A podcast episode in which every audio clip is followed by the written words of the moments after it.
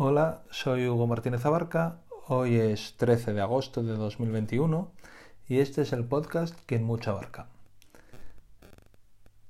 El precio de la luz está siendo disparado y eso digamos, lo sabemos todos, es el tema del que más se habla en, pleno, en plena además eh, ola de calor, con lo cual la gente necesita bueno, sistemas de ventilación. Están saliendo en la tele gente que no se pone ni el ventilador para evitar la de la, de la luz es un, es un absoluto disparate.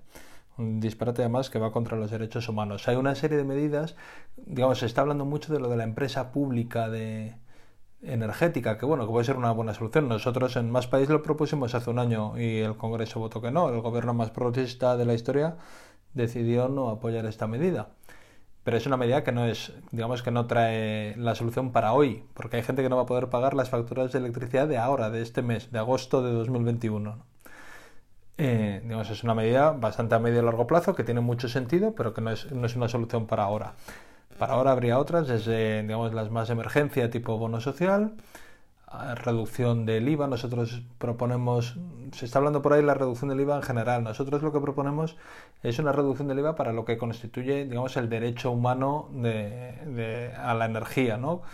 Es decir, no, no, bajar el IVA para el despilfarro energético, sino para eh, digamos, una serie de kilovatios que se pueda considerar las necesidades básicas de una persona o de las personas que haya en un hogar esas que tuvieran un IVA hiperreducido, mientras que todo lo que pase por encima de eso, pues tenga un IVA normal, ¿no? Digamos, incentivar el bajo consumo energético, pero sin penalizar el consumo ordinario energético.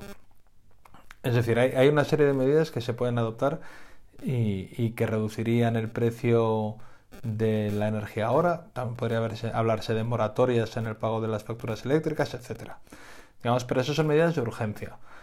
Hay otras que tienen que hacerse a medio plazo. Eh, desde luego cambiar el tipo de tarifa energética, eh, digamos, controlar el actual oligopolio energético. Desde luego ningún liberal debería defender este oligopolio, someterlo a criterios eh, medioambientales, potenciar las renovables. España tiene un, un, problemón que es la absoluta dependencia energética y de hecho en este caso está subiendo la, el precio de la luz desde luego no por las renovables como está mintiendo Vox, sino precisamente por las energías fósiles que tenemos que importar.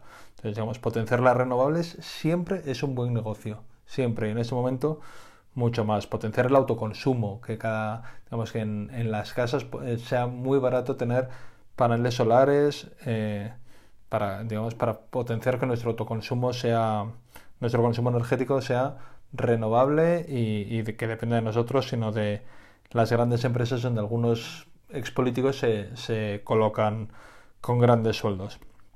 Ha llamado mucho la atención que Unidas Podemos esté llamando a, supuestamente llamando a movilizaciones. Ahora digo por qué creo que supuestamente, porque realmente yo creo que es todo una farsa, ¿no?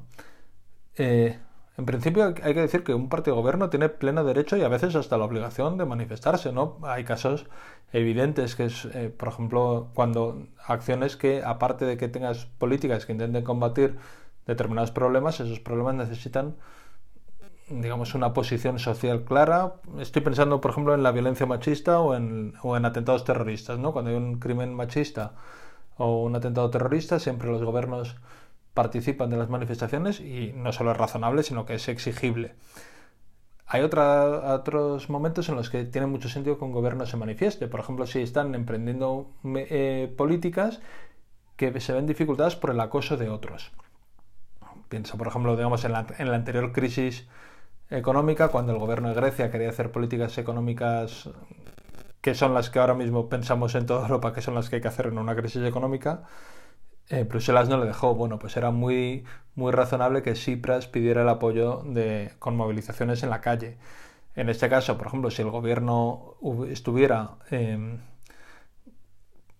intentando implementar políticas energéticas avanzadas y yo que sé, eh, Iberdrola, Endesa y, Naturgy lo estuvieran impidiendo de alguna forma con presiones o lo que fuera, bueno, pues estaría bien que el gobierno llamara a la sociedad a manifestarse en favor de esas de esas medidas. Pero lo que está ocurriendo es que un partido de gobierno que no incluyó entre las medidas del gobierno ninguna, ninguna transición, o sea, digamos, ninguna medida como las que ahora dice que está pidiendo, y no las pidió porque no fue prioritario. O sea, digamos, Unidas Podemos fue muy exigente en la negociación del gobierno hasta el punto de llevarnos a la repetición de elecciones, pero no puso estas medidas entre sus prioridades.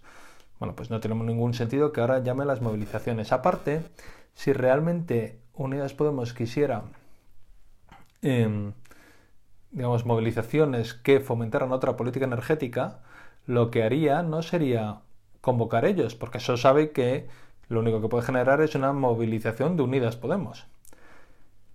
Lo que haría Unidas Podemos sería hablar con asociaciones ecologistas, sindicatos, etcétera, para que convoquen esas movilizaciones y ellos ponerse detrás, digamos, en segunda línea. Eso lo hemos hecho en cualquier partido, ¿eh? desde el gobierno, desde la oposición.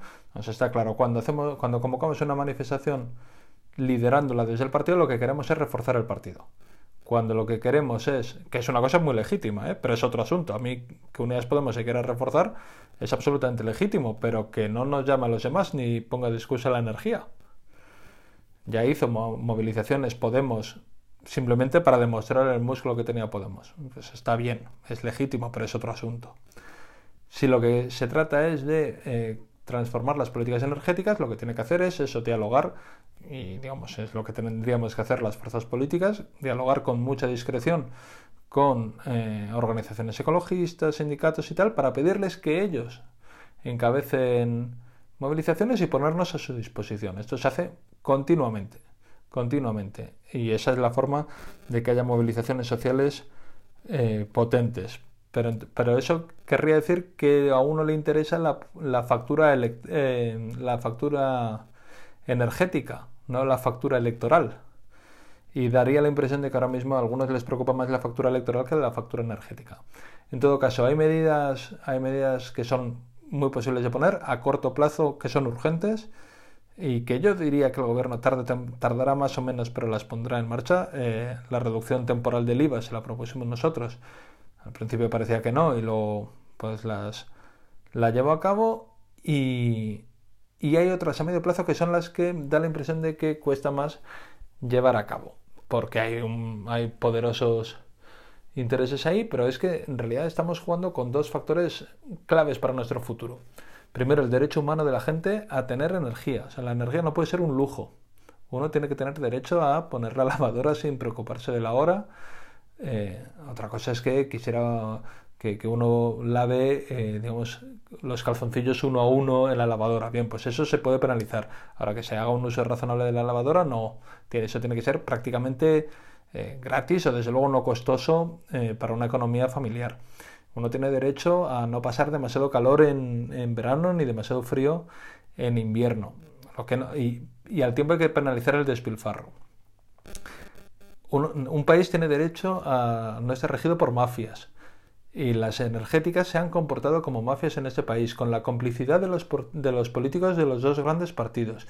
Y habrá que ver si no de algún tercer partido, porque algunas declaraciones, como la de hoy de Begoña Villacís, hablan de una complicidad sorprendente también de ciudadanos con, con, las energéticas. Y por último, tenemos el absoluto reto del, de la transición energética si es que queremos no hundirnos en este calor, en un calor muy superior, eh, por el cambio climático. Son tres retos de país muy importantes, muy ambiciosos, que exigen un cambio en la política energética a medio largo plazo. Y eso también hay que hacerlo. Pero no se trata de salvar las, elecciones a ningún partido, ni siquiera a más país. No se trata de tener un protagonismo por haber eh, encabezado posiciones que, que se han querido. Se trata de conseguir los cambios porque si no, no vamos a tener futuro nadie. Nadie.